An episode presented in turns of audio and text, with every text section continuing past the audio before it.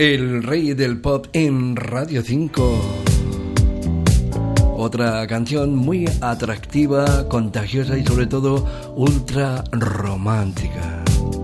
Que sobrevuela por nuestra cabecita de ajo desde hace bastantes semanas y meses, cual sofisticado y cuadrafónico dron musical. Cupido, o en inglés, Cupid mega éxito planetario que grabó Fifty Fifty, otro grupo procedente de Corea del Sur. O sea que incidimos en la irrefrenable corriente musical conocida como K-pop. Otros dicen K-pop. ¿En qué quedamos? Fifty Fifty es un cuarteto femenino integrado por las vocalistas Kina, que también es letrista, más sus compañeras Sina, Sio y Aran aunque ellas están respaldadas evidentemente por un nutrido equipo de compositores y productores. Cupid. Cupid. A ver si lo digo bien.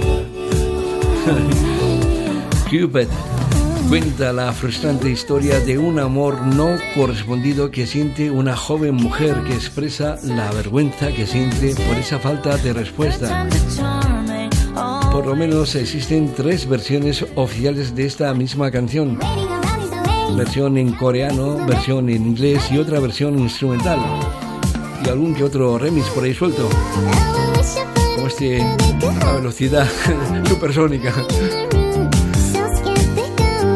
Con este sonido irresistible, positivo, divertido, festivo, en el que se fusiona synth pop bubblegum eh, pop y disco music. Este inocente y amoroso Cupido, Cupid, un tanto tristón, ha sido número uno o casi en muchos países.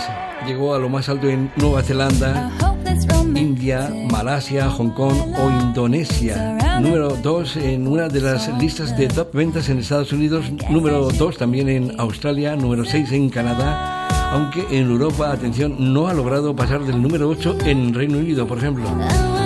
Yo me dejo insertar por los flechazos de este adorable éxito mundial, Cupid, Cupido de Fiti Fiti, Antonio Díaz desde Marbella, Radio 5, todo Cupido.